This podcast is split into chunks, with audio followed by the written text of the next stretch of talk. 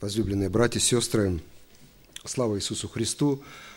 Когда Моисей писал этот 89-й псалом, он писал его не потому, что он такой хороший и грамотный человек, и не по той причине, что он получил там, в Египте, очень хорошее и серьезное образование. Он писал его по откровению Божию.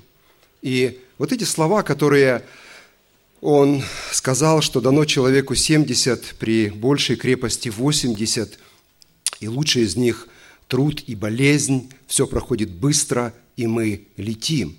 Это говорит о том, что дни, они очень короткие, и чем ближе э, к почетному возрасту, тем дни эти пролетают э, намного быстрее, как есть такая русская пословица, что в старости дни тянутся, а годы летят. И сегодня нужно очень ответственно относиться к этим дням и так их исчислять, чтобы наше сердце, оно было с каждым днем мудрее и мудрее, чтобы приобретать это мудрое сердце. И тогда, когда э, там кто-то гибнет, там кто-то заболел раком, у кого-то серьезные проблемы, и мы как бы стоим в центре этого, не надо думать о том, что все эти ситуации нас проходят стороной. И если я в 45 лет – в свои 45 лет похоронил только всего лишь одного своего родственника близкого, это не говорит о том, что смерть, она где-то очень далеко, она ходит вокруг да около. И только по милости Божией мы сохранены, по милости Божией стоит наш дом, по милости Божией стоят наши семьи. Когда мы думаем о распятии Иисуса Христа, мы в принципе всегда думаем только о Его смерти – но что происход, происходило до этого, вообще моральное состояние, как бы вот эти вот тяжелые моменты мы в принципе упускаем. Да? То есть мы только думаем о том, что Иисус Христос был распят и Он умер на кресте. Хотя, конечно, смерть Иисуса Христа – это самое главное. Напис, э, написано, э, мы говорим, что Иисус Христос смертью смерть попрал – да, этого выражения или этого стиха ни в Ветхом, ни в Новом Завете нету. Это просто привычное выражение, мы поем его в псалме, но есть не менее сильное место Священного Писания «пришел для того, дабы смертью лишить силы имеющего державу смерти, то есть дьявола». Держава – это огромная, мощная страна. Держава, она Э, как бы ассоциируется со властью, ассоциируется с могуществом, ассоциируется с территорией. И враг человеческих душ, он имел власть требовать смерть. И именно потому, что Иисус Христос умер на кресте, или именно через смерть Иисуса Христа мы с вами имеем сегодня возможность жить. И все-таки вот эти моменты нужно рассматривать как-то в совокупности – и э, э, я думаю, что нужно заглянуть немножко с другой стороны. И немножко позже мы будем с вами рассматривать о благословениях, которые мы приобрели через смерть Иисуса Христа. В Священном Писании написано, что пришли на место лобное, и там распяли его.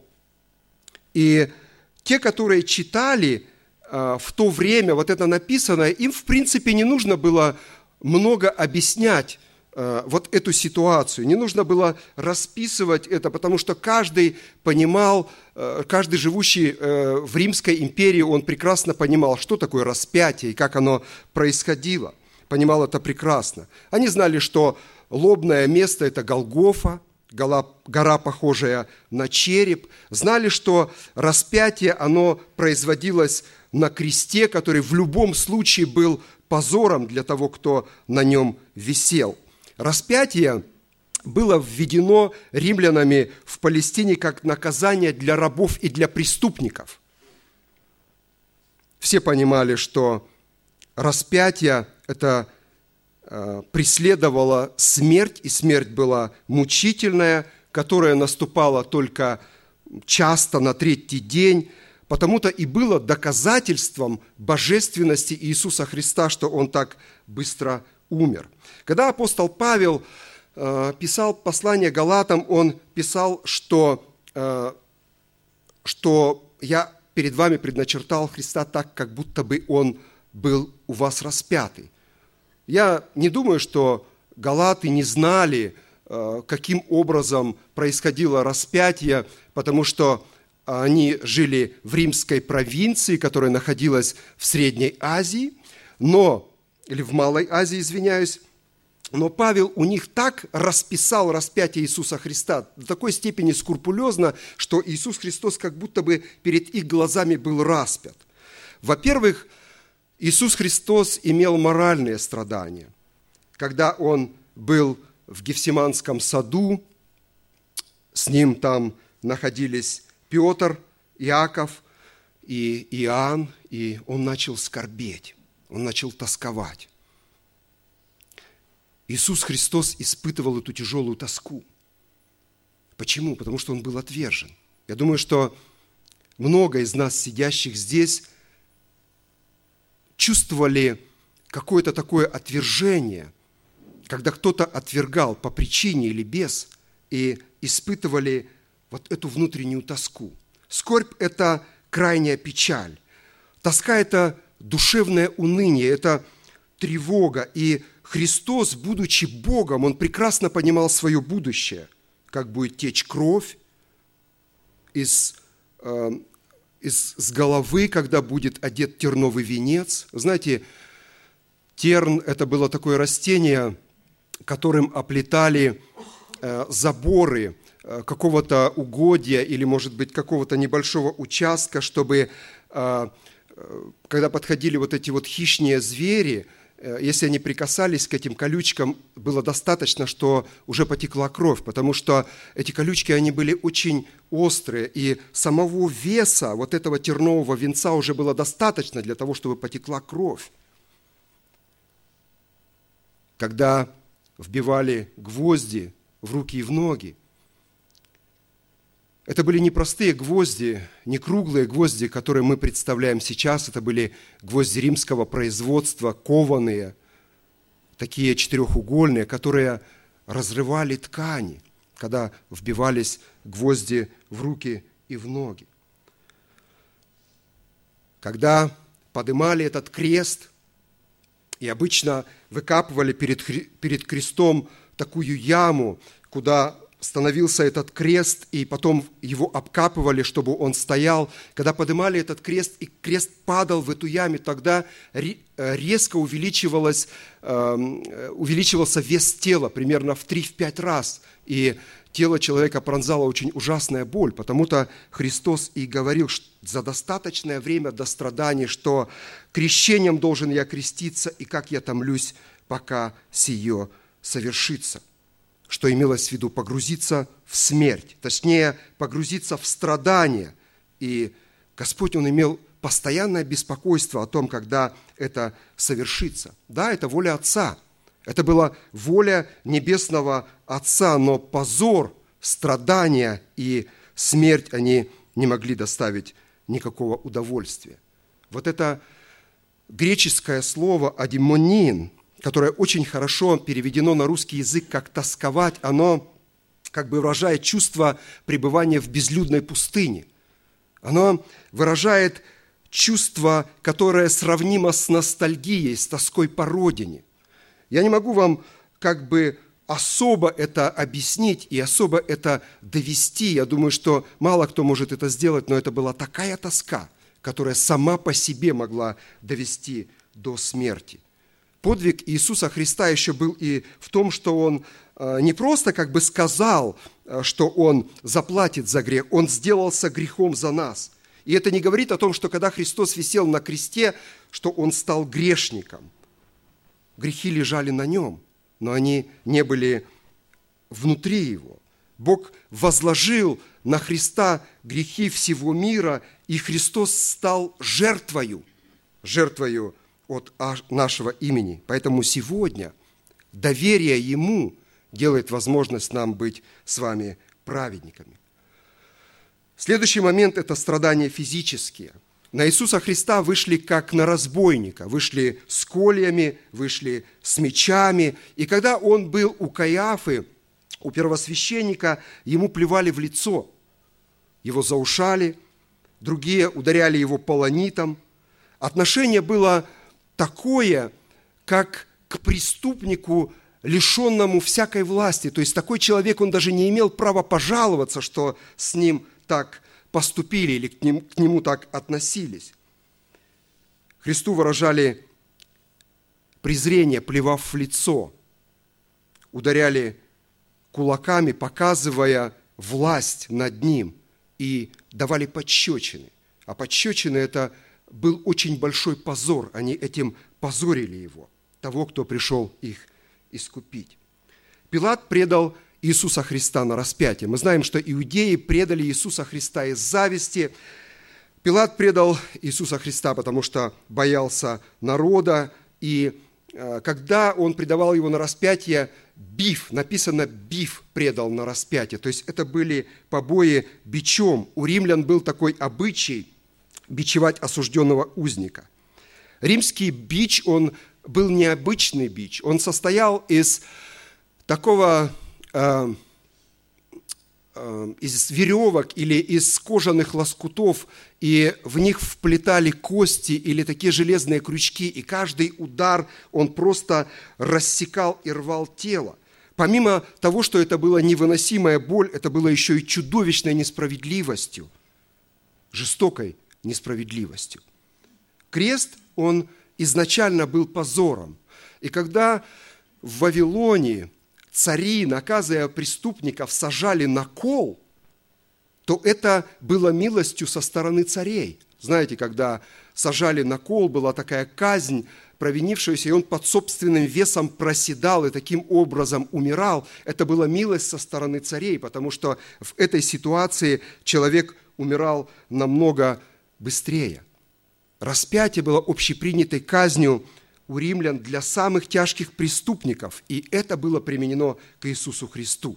Смерть была мучительной, и поэтому перебивание голеней было милостью со стороны правительства. Помните, когда висел Иисус Христос на кресте, и по обоим сторонам были разбойники, на следующий день была суббота, нужно было снять срочно распятых, и не подошли, и перебили голени у одного, перебили голени у другого. И когда подошли к Иисусу Христу, они увидели, что Он уже умер, и не перебили Ему кости. Таким образом исполнили пророчество, что кость его да не сокрушится.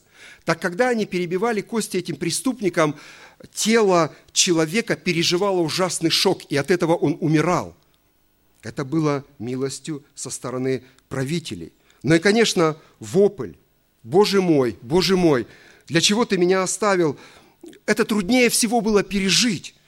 Это доказывает божественность Иисуса Христа, потому что никто из нас, ни один человек не может иметь дыхание в ноздрях на, без, на то воли Божьей.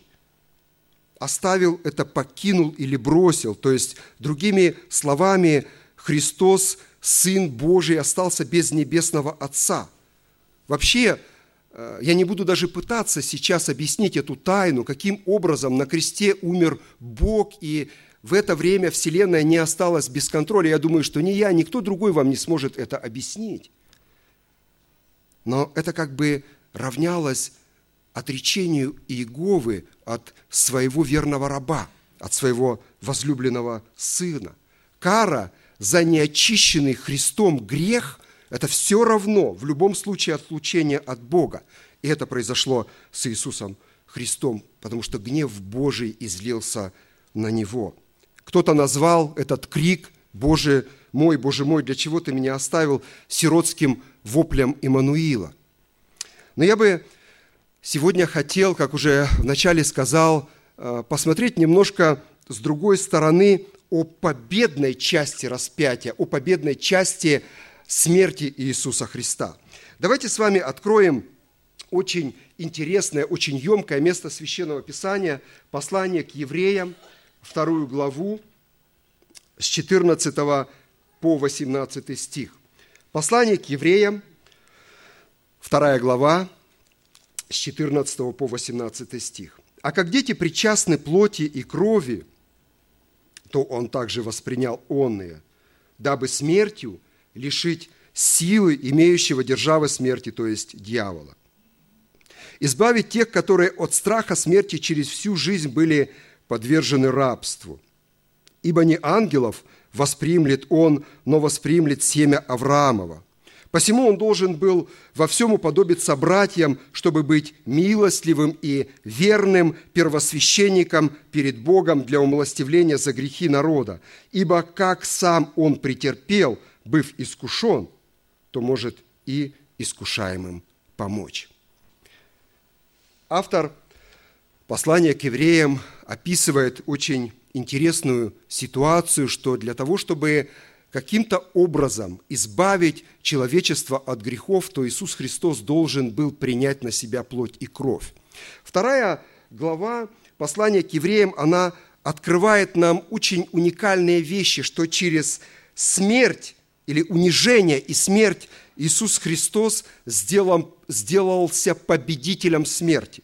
Описывает, что Бог не оставил ничего непокоренным Ему, Господь вкусил по благодати Божий смерть за всех, и все мы с вами от единого Бога.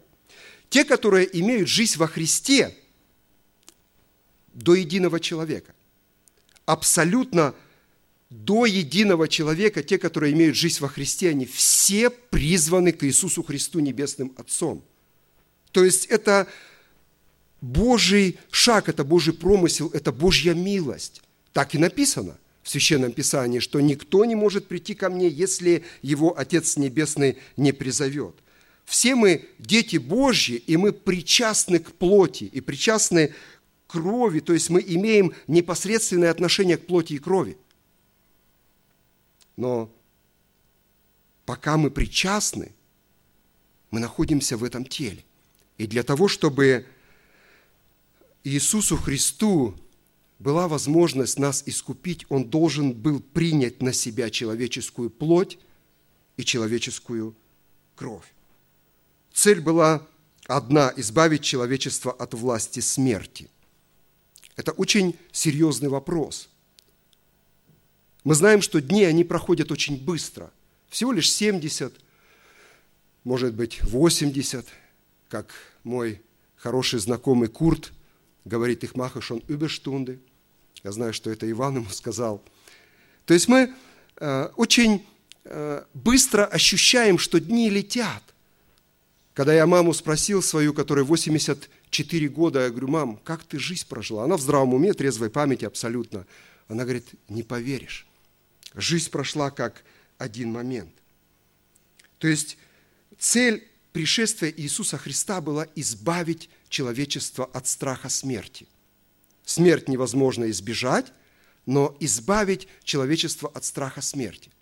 Когда народ израильский выходил из Вавилонского царства, вы знаете, что это было чудо, да, то есть, если вы читали Священное Писание, вы знаете, что это было чудо, потому что по непонятным причинам Бог возбудил дух царя Кира, царя Персидского, и тот по какой-то причине отпускает рабов из рабства и говорит, идите, создает такой указ и говорит, идите в свое место, где вы жили, стройте храм, живите там и поклоняйтесь своему Богу. И выход из э, Вавилонского царства был несколько этапов, три этапа. Там под руководством Ездры, Зарававеля, Неемии. И вот во время первого этапа вышло примерно около 42 тысяч человек. То есть это чисто исторические данные. Э, вышли не все. Какая-то часть евреев осталась там, в Вавилоне – а, история говорит, что они как бы не были там как рабы, закованные в колоды, они могли там спокойно перемещаться, они там работали, они строили дома, они насаждали виноградники. Так вот, те, которые там э, что-то уже приобрели в Вавилоне, то есть они построили там что-то, они остались там, в плену. То есть, по сути, они добровольно остались в плену. Исторические данные говорят, что потом, впоследствии, они все там в плену и погибли. Смерть, она всегда внушает страх.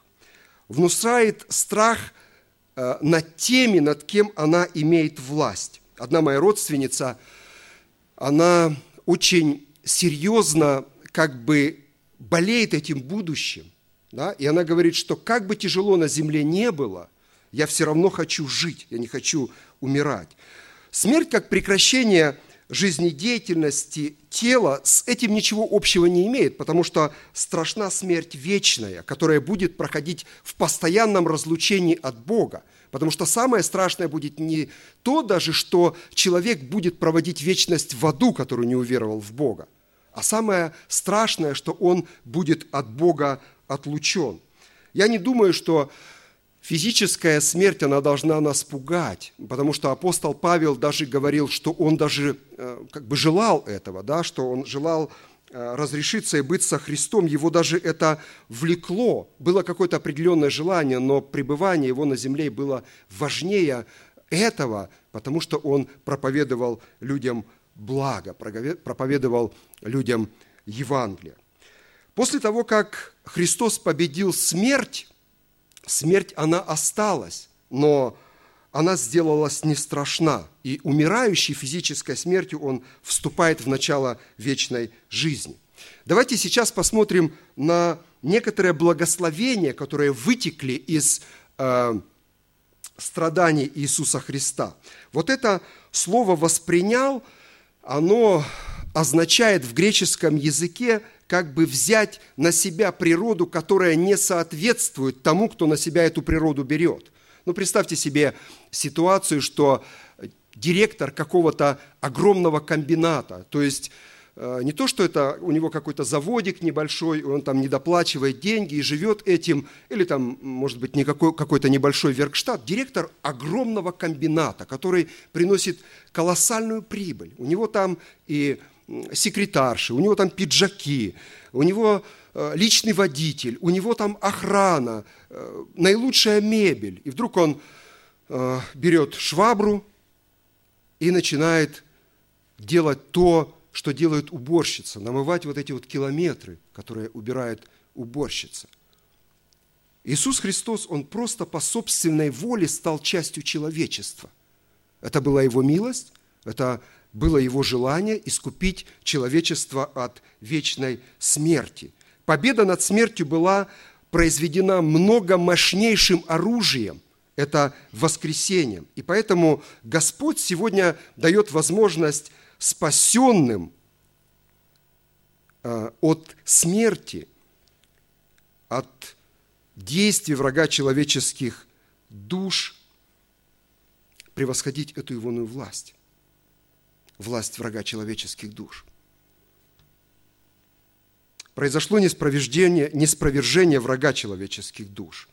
Неспровергнуть – это свергнуть сверху. То есть э, он имел какую-то власть, он имел какой-то трон, он имел э, власть, как мы уже говорили, требовать смерть. И Библия так и говорит, что у врага человеческих душ э, была власть, чем он владел, и он мог ее давать тому, кому хотел.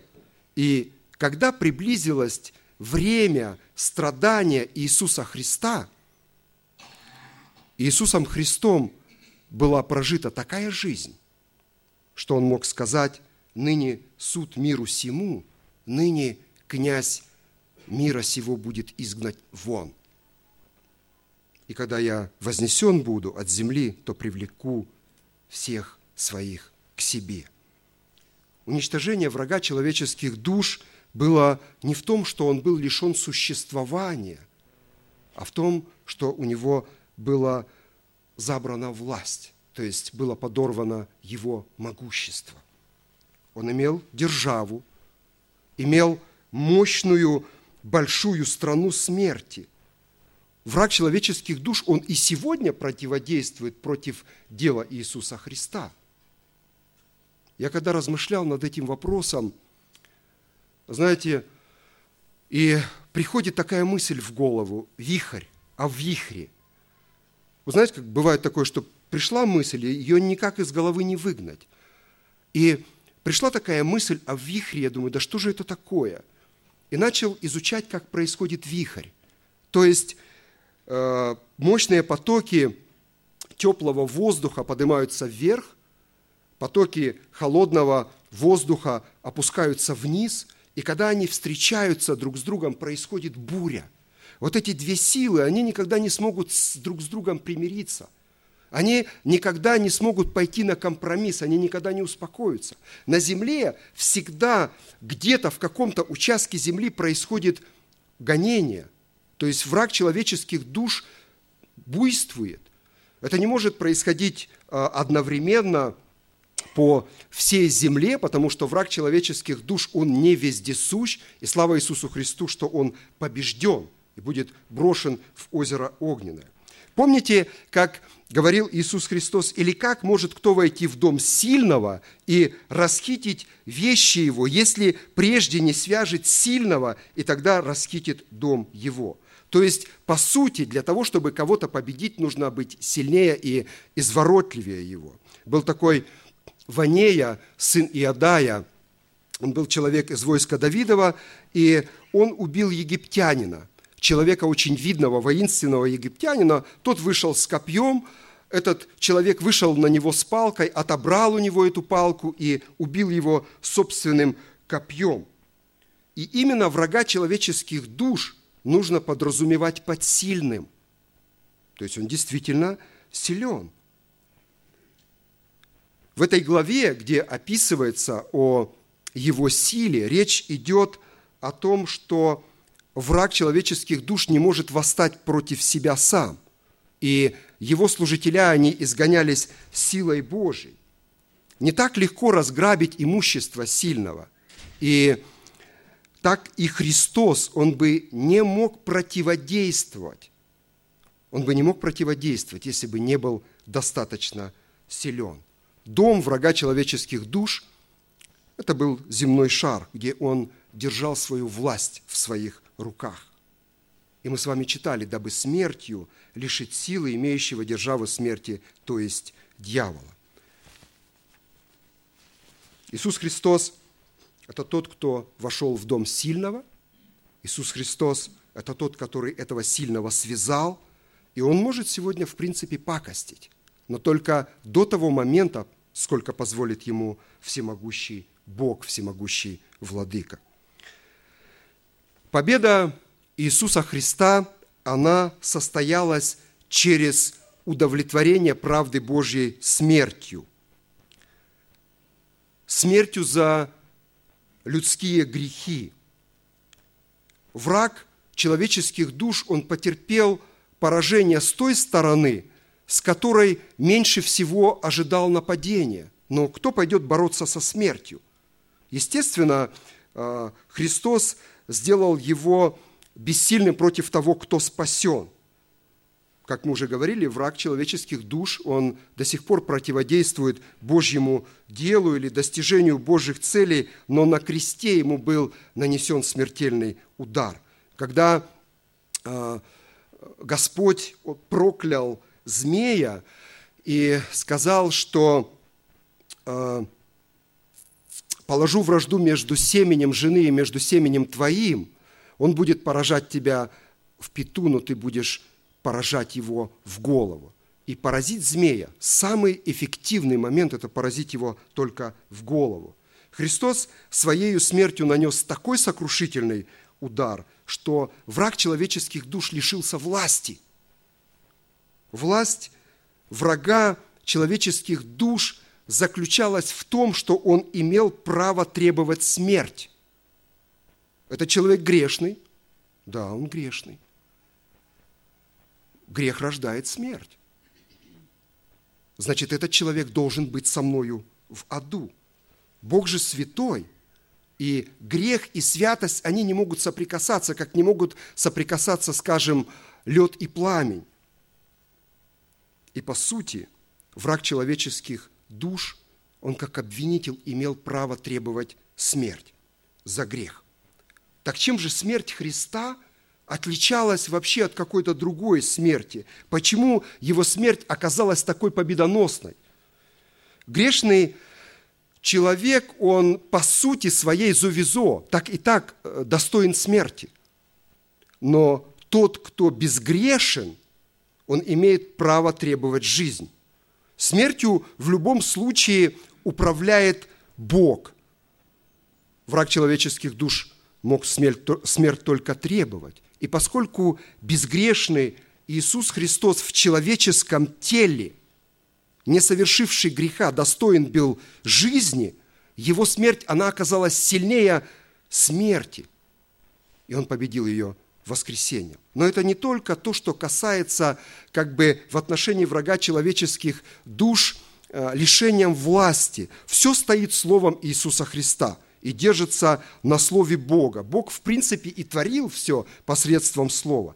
Иисус Христос держит все Словом силы своей, совершив собою очищение грехов ваших, воссел одесную престола величия на высоте.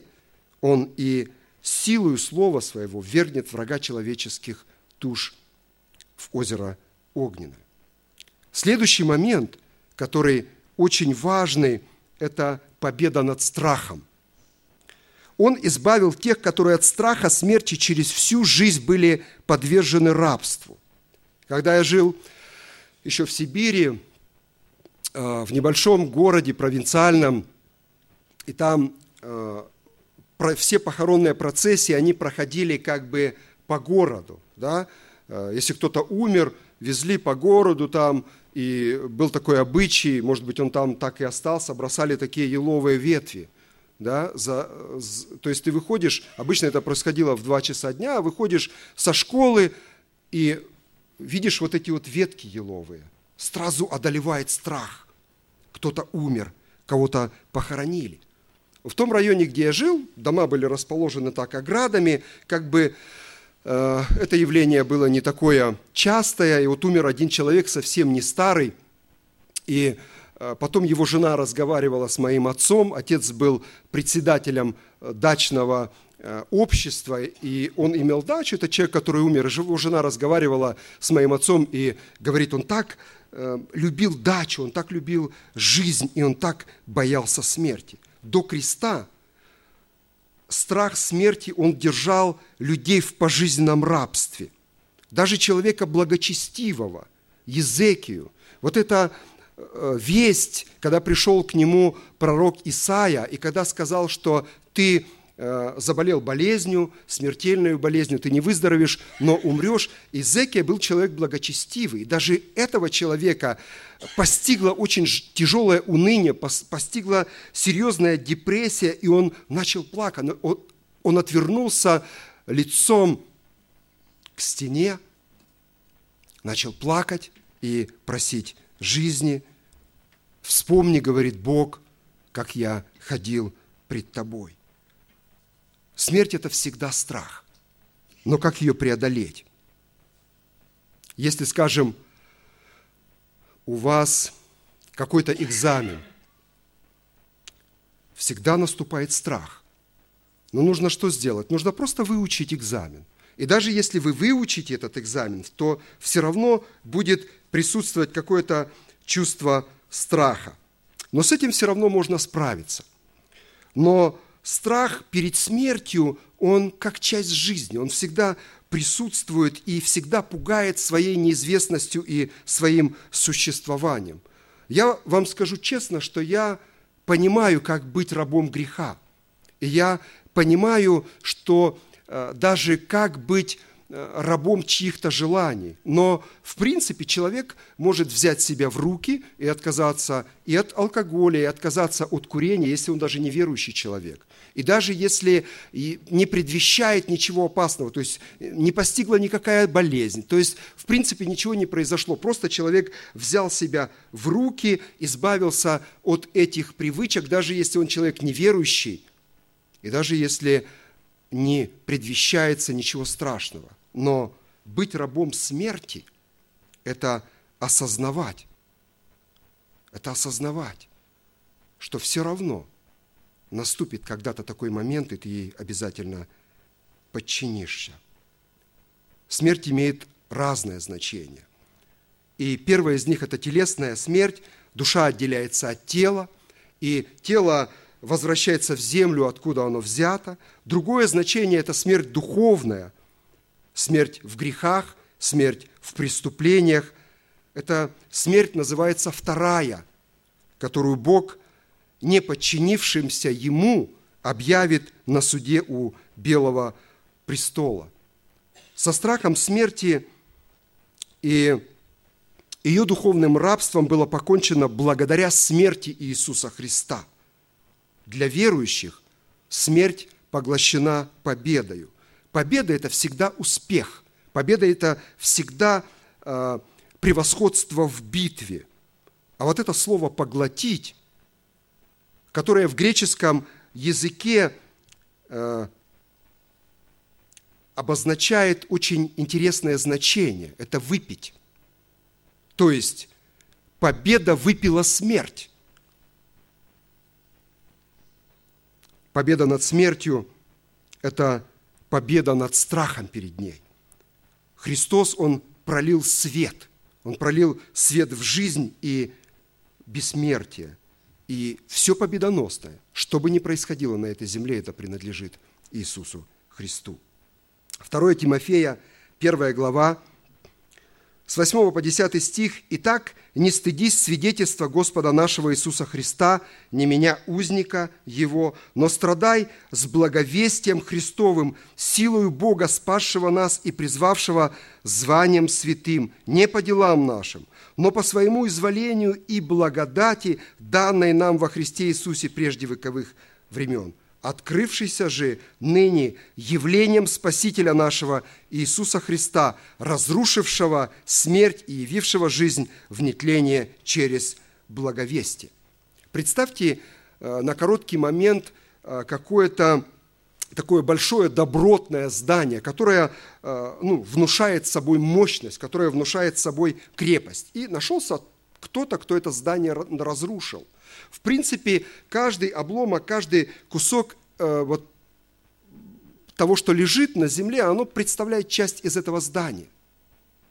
Но по сути, эта груда обломков, она не несет в себе никакого смысла, не является чем-то значимым. Разрушить – это действительно превратить. Да? Разрушить – это э, превратить в развалины. Разрушить – это упразднить или сделать бесполезным. Разрушить, если точнее, то это ликвидировать или отменить. Но что в принципе пугает человека? Что, несостоятельность? Какая-то может быть болезнь или может быть неизвестность? Я когда еще был э, маленьким и там лежал в больнице э, у себя э, в городе, и там находились разные люди – и, э, ну, кто-то, может быть, хотел э, к себе жалости. Э, разные люди были, старые люди, да, и врач, он не мог держать, например, в больнице какое-то длительное время для определенной болезни, отводилось какое-то определенное время. И как только заходил вопрос о том, что какого-то человека нужно было выписывать, если это был пожилой человек, сразу находилось тысячи жалоб сразу находилось тысячу причин, чтобы по какой-то причине его оставили э, в этой больнице. Может быть, действительно они хотели к себе жалости, может быть, кто-то был одинок, находился э, вот в этой больнице в общении, э, кто-то, может быть, как бы экономил, находясь в бедности, но смерть – это такая штука, которая пугает всех, и бедных, и богатых, и больных, и здоровых. Смотрите, что говорит Священное Писание. «Открывшийся же ныне явлением Спасителя нашего Иисуса Христа, разрушившего смерть и явившего жизнь и нетление через благовестие». Вот это э, греческое слово «явившийся», знаете, как оно звучит? «Фотисантос», то есть то слово, от которого произошло фотосинтез, то есть э, энергия Солнца, она превращается в органическую энергию. То есть Иисус Христос, Он осветил жизнь. И ибо не ангелов восприемлет Он, но восприемлет семя Авраамова.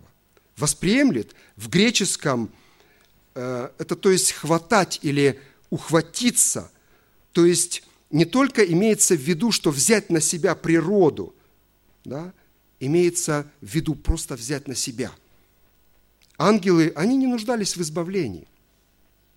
Поэтому Он взял, Иисус Христос, на себя не ангельскую природу, а человеческую. И смысл этого слова, когда хватают, чтобы вытащить в безопасное место, чтобы спасти. Вот это искупление греха. Само слово по себе является как бы покупкой. Да? То есть, если человек заплатил за что-то, то он уже является собственником. То есть, он имеет право на то, что он приобрел. Посему он должен был во всем уподобиться братьям, чтобы быть милостливым и верным первосвященником перед Богом для умилостивления за грехи народа. Интересно, что вот это слово «должен был» имеется в виду иметь долг. Не то, что он что-то нам должен был, а то, что для того, чтобы произвести наше спасение, он должен был уподобиться братьев, то есть приравняться плотью. Все это нужно было сделать для того, чтобы стать верным и милостливым первосвященником. Первосвященники – это представители еврейского священства или иудейского священства. Они отличались многим. Они отличались одеждою, они отличались а, примером чистой жизни, то есть, по крайней мере, они должны были это делать. И все вот это вот, их одеяние, и риза, и драгоценные камни, и урим, и тумим, оно все указывало на могущество. Здесь же цель Иисуса Христа быть верным и милостивым для нашего умилостивления. То есть своей жертвой Он задобрил Небесного Отца. Он стал подверженным человеческим желаниям, мыслям, чувствам, эмоциям, привязанностям за очень важным одним исключением. Он был без греха. Он имел потрясающее сочетание. Он был милостливый к людям, и он был верным Богу. Это главная задача, как первосвященника, была совершить умилостивление за грехи народа сделал то, что ни один первосвященник не мог совершить. Он привез, принес в жертву самого себя. Давайте с вами прочитаем несколько мест из Священного Писания. Итак, имея первосвященника великого, прошедшего небеса, Иисуса, Сына Божьего, будем твердо держаться исповедания нашего. Еврея 4 глава, 14 стих. До этого было много священников, и никакой из них не мог оставаться на длительное время, потому что смерть этого не допускала. Во-первых, он великий первосвященник, и сегодня его милость превосходит строгость закона. В Ветхом Завете вы нигде не встретите, что какого-то первосвященника называли великим. Он прошел небеса, то есть прошел небеса насквозь, чтобы воссесть одесную Бога был абсолютный Бог, но его человеческая природа, а, приобретшаяся через рождение от Девы, дает ему сострадать, что является сочувствием, что является жалостью, вызываемой чьим-то несчастьем. Библия говорит, ибо мы имеем не такого первосвященника, который не может сострадать нам в немощах наших, но который, подобно нам, искушен был во всем, кроме греха. Вот если мы с вами сейчас будем разговаривать, и вы мне пожалуетесь, что у вас болит зуб, честно говоря, я вам даже не смогу сострадать. Я как-то смогу, может быть, как-то посочувствовать, пожалеть, но я не смогу вам сострадать, потому что я всегда следил за зубами, и э, зубная боль для меня это понятие чуждое. Но если вы мне скажете, что у вас болит спина, тогда я вам дам тысячу советов. Тогда я вам расскажу очень много. Я смогу вам сострадать, потому что спиной страдаю уже с 19 лет, это больше 25 лет. Все то, что касается человеческих проблем, голод, холод, моральное страдание, болезни, нету смысла все это перечислять. Это Господь пережил, пребывая на земле, и подобно нам был во всем искушен. за, один, за одним важным исключением, кроме греха. Во всех областях жизни Господь был подвержен испытанию, и Он эти испытания пережил, но Он устоял абсолютно, не поддавшись, а, будучи испытываем в грехе, устоял даже тогда, когда а, перед ним был достаточно серьезный соблазн. Сострадать – это не просто сочувствовать, это участвовать в своих, в самих страданиях. Мы часто с вами э, как бы поддаемся э, испытанию или искушению до того, когда это искушение набрало полную силу. Но Христос, Он может искушаемым помочь, потому что Он противостоял греху даже когда перед ним был очевидный соблазн. Он может нам помочь устоять в грехе, но при этом он никогда не может в грехе сострадать. Никогда. Потому что он сам лично этого не испытал. Посему да приступаем с дерзновением к престолу благодати, чтобы получить милость и обрести благодать для благовременной помощью, со смелостью, открыто, с уверенностью. Престол – это трон. Скажите, кто из нас сейчас может спокойно э, попасть к какому-то президенту или, скажем, к его заместителю свободно в кабинет? Ну, может быть, как-то сделать термин, и будет несколько лет, пока дождаться этого термина. А раньше в Э, времена вот этих царей вообще не мог, не мог никто приблизиться к царям, за исключением тех, кто являлся его ближайшими советниками. Но тут проявляется милость Божью через Иисуса Христа, и надо именно с дерзновением подходить к этому вопросу, к престолу благодати. Наше дерзновение, оно опирается на знания из Священного Писания, опирается на знание, что Иисус Христос умер – за тебя. И сегодня ты можешь проснуться в два ночи, и, извините за такую прямоту, непричесанный, с нечищенными зубами, обратиться к Богу и получить милость от Господа. Потому что Он является великим первосвященником. Благодать тебе дает силы делать то, что ты совершить не в силах или дает силы на то, на что у тебя сил нет. До Иисуса Христа священников было много, но они все были смертные. И только один Иисус Христос является милостливым первосвященником, пребывающим вечно, имеет священство неприходящего. Ничего подобного в мире до этого момента не было. Посему и может всегда спасать приходящих через него к Богу, будучи всегда жив, чтобы ходатайствовать за них. Ходатайствовать значит вступаться, вступить на защиту. Никогда ни одному верующему человеку, рожденному свыше, не грозит погибнуть. Почему? Потому что наша безопасность, она основывается на его вечном ходатайстве. Ходатайство – это петиция, это письмо, которое приносили к царю и подавали царю, если за кого-то хотели попросить. Таков и должен быть у нас первосвященник, как написано, святой, непричастный, козлу непорочный, отделенный от грешников и превознесенный выше небес.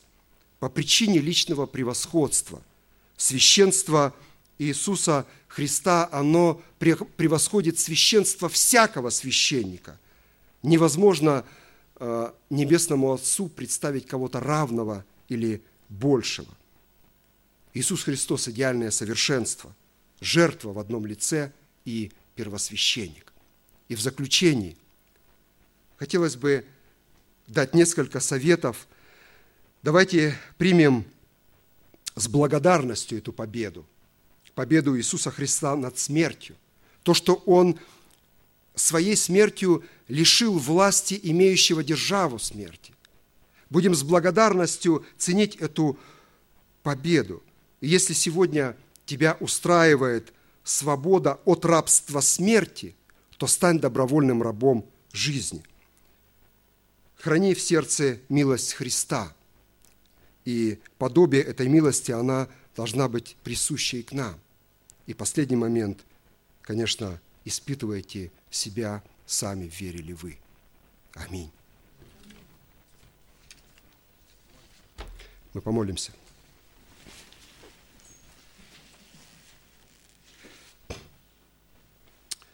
Небесный Отец наш, Иисус Христос, еще еще раз, Господи, хочу обратиться к Тебе за эту милость, иметь Священное Писание всегда пред собой, Господь, читать эти благословенные строки. Господи, Ты дал нам необыкновенные советы, чтобы мы, имея минуты жизни, имея дни, Господи, исчисляли их так, чтобы приобретать мудрое сердце. Господи, благодарю Тебя за постоянное напоминание, что наши дни, они проносятся как удар молотка, Господи, как короткое время, и жизнь наша, и слава человеческая, она как пар, как дым. Господи, прошу, сохрани от всего неславящего имя Твое святое. Господи, благодарю Тебя за эту милость, иметь такого первосвященника, прошедшего небеса насквозь. Пред Отцом Небесным Ты ходатайствуешь за нас, и сегодня, Господи, наша безопасность, она заключается в том вечном ходатайстве, которое Ты за нас приносишь, Господь. Благодарю Тебя за то, что Ты, живя на земле, был искушен, Господи, во всем был испытан, но Ты не испытал греха, Господь. Благодарю Тебя за то, что Ты безгрешен, благодарю Тебя, что Ты смертью победил смерть, Господь. Благодарю Тебя за то, что Ты хранишь на путях, Господи, за семьи, за труд, за жизнь, Господь. Даю Тебе честь, славу их и поклонение, как Ты этого достоин. И сегодня Воспоминая о Твоих крестных страданиях, Господь, помоги помнить и о победной части Твоих страданий, Господь. И Ты сказал, чтобы мы вспоминали Твои страдания, доколе Ты придешь, Господи. Помоги, Господи, быть чистым сердцем, никогда не испытывать тяготы, Господи, никогда не носить камня за пазухой, прославить Тебя, великий Иисус Христос. Во имя Твое. Аминь.